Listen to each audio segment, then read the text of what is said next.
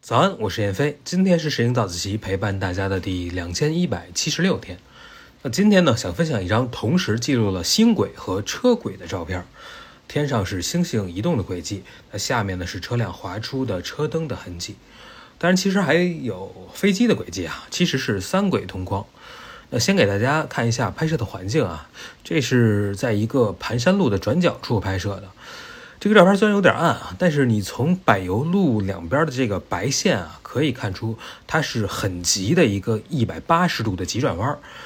这也是正是我要在这儿拍车轨的原因，因为我觉得车灯在这儿画一个圈儿，这个感觉是很漂亮的。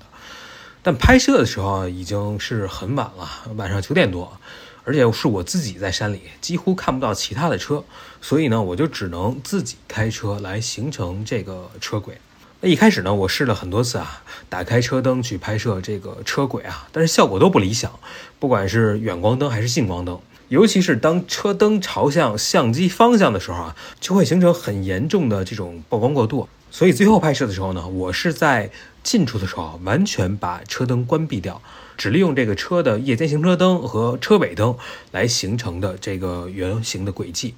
但是到远处的时候呢，我又把车的大灯打开了，因为我希望远处啊不是一片漆黑，能有更多的细节进入到这个画面里。所以你能看到啊，在远处车轨的两侧啊，是能看到被车打亮的这些树木，还有山的纹理质感的。那这个呢，就是车轨的形成。我自己开着车跑了两圈，并且呢，日间行车灯和远光灯交替使用，来形成这样一个结果。那这个画面还有一个问题啊，就是你可以看到，在最前面的这个黑色的石头啊，它和后面的这个起伏的群山是叠在一起的。因为它们都是黑色的啊，黑黑的就连成了一片，所以我就要想办法把它从这个群山的背景中分离出来，这样有远有近才好看嘛。那我其实是带了手电筒的，我就试了试用手电打亮这个山体，其实是不太理想的。然后我又试了用远光灯、近光灯分别照亮山体啊，就都不是我想要的效果。最后呢，我发现。当我把车屁股对着这个山啊，就是我刹车的时候的光线照在山上的效果是最理想的。它既能把山照亮，而且这个颜色呢也很漂亮，还带有那么一点点的魔幻，就很符合我想要的画面的效果。所以这整个的拍摄过程啊，其实就是我架好相机的三脚架，构好图，然后开着车绕着这个盘山路正反跑了两圈，绕完以后呢，再把车开回来。用车屁股怼在山前啊，踩着刹车灯照亮这个山体，然后三十秒一张，连拍了三十分钟，最后堆栈出来的就是这个效果。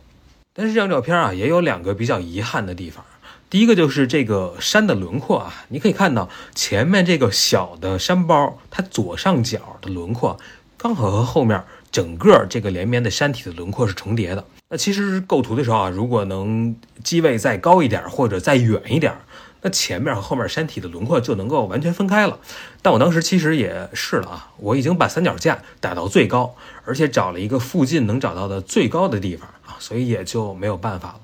另外呢，你能看到这个画面左半边是看不到星轨的，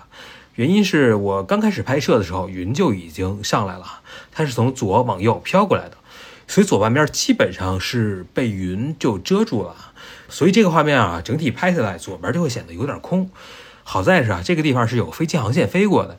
拍的时候刚好有两架飞机就过去了，也正好是从左到右由近及远的这么一个飞行轨迹，也算是填补了一点左半边天空的这个空白。所以这就是这张星轨下车轨照片拍摄的一些思路。但是呢，其实这张照片啊，并不是我的本意啊，我这次拍摄本来是奔着一个很宏大的。画面就是银河下，然后布满满山的车轨，这么一个画面去拍摄的。因为我在的这个地儿是北京房山的红景路，这个地方有一个特别出名的盘山道啊，是一个五连发卡弯。然后你从山顶往下拍啊，就能拍到这所有的弯道的车轨啊。那在山顶同时还能看到特别壮观的银河，所以是一个很很很壮观的画面。那我为了拍摄这个场景，还特意租了一个镜头。结果拍摄当天呢，因为各种情况吧，各种延误，结果当我到达这个山的时候啊，已经天黑了。那最后就是我根本就没找着那个可以同时拍摄出银河和呃地上车轨的这个机位啊，那就只能退而求其次的拍了这么一张。但我不甘心啊，而且相机也租了三天，所以两天以后我就又来了。因为大家也都说嘛，人不可能同时被一块石头绊倒两次，但是我做到了。因为这第二次拍摄仍然是状况百出啊，就拍了个稀烂，以至于我这个照片是五月份拍的。但是这第二次拍摄的照片啊，我到现在也没整理出来，我特别怕拍砸了，所以就借着今天早自习吧，我也立个小目标，不管这个照片拍成什么样，我都会在下周六的早自习把它分享出来，